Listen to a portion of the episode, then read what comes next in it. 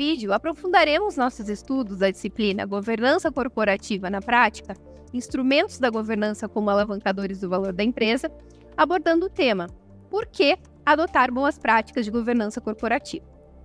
Vamos iniciar refletindo. Por que é necessário utilizar boas práticas na direção e no monitoramento das organizações? Para reflexão, vamos retomar o conceito de governança corporativa trazido pelo IBGC na sexta edição seu Código de Melhores Práticas de Governança Corporativa. Governança corporativa é um sistema formado por princípios, regras, estruturas e processos pelo qual as organizações são dirigidas e monitoradas com vistas à geração de valor sustentável para a organização, para seus sócios e para a sociedade em geral. Esse sistema baliza a atuação dos agentes de governança e demais indivíduos de uma organização na busca pelo equilíbrio entre os interesses de todas as partes, contribuindo positivamente para a sociedade e para o meio ambiente. Pelo próprio conceito atual do IBGC, podemos verificar que a governança corporativa está voltada à geração de valor às diferentes partes que interagem com a organização, e que a sustentabilidade deve ser observada nas decisões, considerando não só objetivos de curto prazo, mas também questões de média e de longa realização da organização. Assim, a razão para a adoção de boas práticas de governança corporativa está relacionada com o monitoramento e a direção da organização no sentido da geração de valor. Para isso, é proposta a busca da tomada de decisão na gestão de forma equilibrada, considerando os diferentes efeitos causados pela atuação da organização, bem como a longevidade destes impactos. Trata-se de avaliar que algo que gere retorno financeiro aos investidores, mas que prejudique de forma significativa partes afetadas por sua atuação, pode não ser interessante.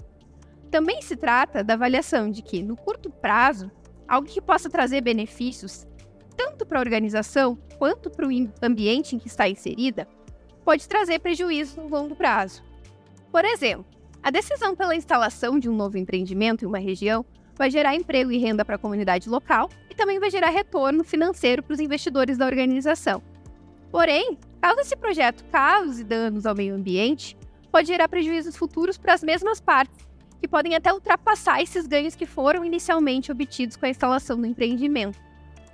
Ao considerar os impactos da atuação da organização em diferentes partes relacionadas, o conceito atual de governança corporativa trazido pelo IBGC reflete um tema que há muito tem sido estudado no contexto da governança corporativa. Quais devem ser os interesses buscados pelas organizações? Ou seja, em benefício de quais partes a organização deve ser gerida? No que se refere às empresas privadas, cujos objetivos não podem se distanciar da busca pelo retorno dos investimentos feitos pelos proprietários, há uma longa discussão.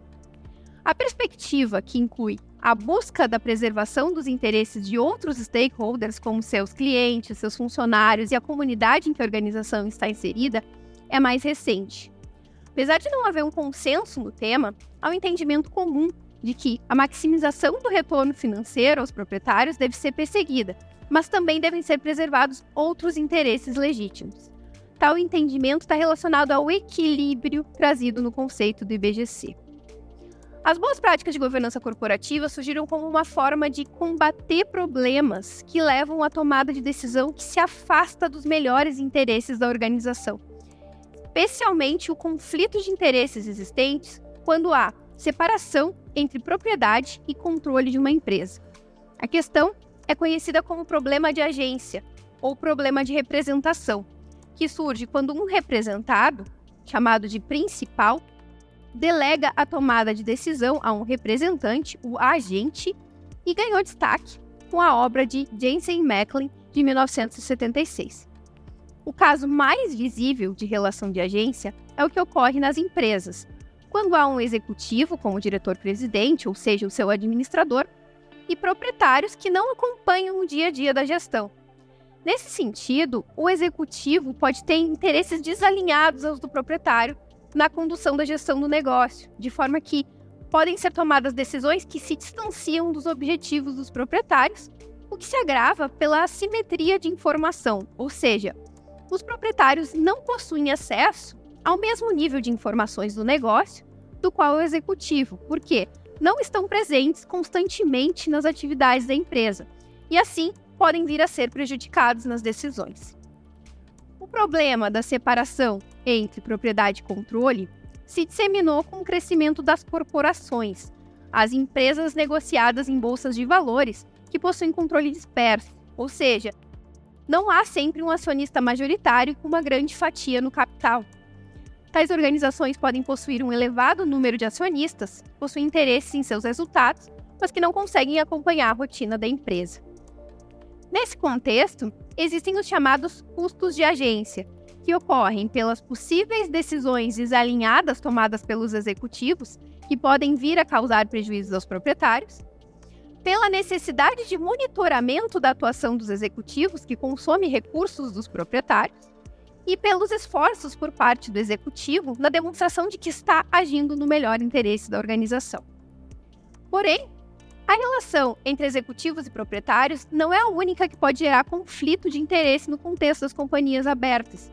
Também pode ocorrer entre os interesses dos acionistas controladores ou majoritários, que possuem maior participação nos votos nas assembleias da empresa, com peso suficiente para tomar decisões relevantes por conta própria. Se os interesses dos acionistas majoritários forem desalinhados dos minoritários, esses últimos podem vir a ser prejudicados. Por exemplo, os majoritários podem tomar decisões em nome da empresa que visem seu benefício próprio, em detrimento do que é melhor para a organização como um todo. Por outro lado, também há uma vasta discussão acerca dos benefícios para o monitoramento e para a direção das empresas advindos da concentração da propriedade, porque os acionistas que investem maior capital na empresa tendem a exercer um maior monitoramento sobre as suas atividades, fortalecendo sua gestão, o que também vamos estudar na disciplina. Para além da aplicação da teoria de agência no contexto empresarial, o problema ocorre nos diversos tipos de organizações.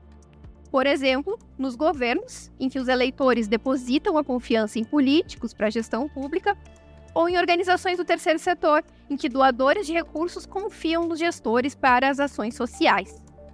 Também podemos perceber que o conflito de interesse existe em diversas situações similares no nosso dia a dia, e que, mesmo inconscientemente, utilizamos mecanismos similares às ferramentas de governança corporativa que vamos estudar na disciplina para evitar tais situações. Por exemplo, como um proprietário de uma loja pode motivar um vendedor a se esforçar mais em linha com seus interesses? Se você pensou no pagamento de comissão pelas vendas, ou seja, na remuneração variável, existe uma prática semelhante no contexto da gestão das empresas. No podcast Teoria da Agência e Conflitos de Interesse, nos aprofundaremos acerca dos conflitos de interesse entre representantes e representados, analisando diversos contextos de aplicação. Além dos problemas gerados pelos conflitos de interesse, Jim traz que a tomada de decisões nas organizações pode ser comprometida por outros dois problemas: as deficiências de conhecimento técnico sobre temas relevantes e os vieses cognitivos dos tomadores de decisão.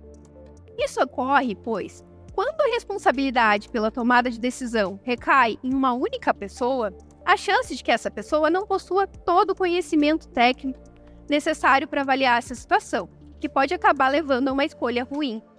A organização precisa tomar decisões acerca de assuntos muito diferentes, e uma boa prática de governança corporativa que pode auxiliar é a existência de instâncias de deliberação em grupo, incluindo diversidade de formações e experiências dentre os membros que traz uma vantagem na análise de pautas variadas.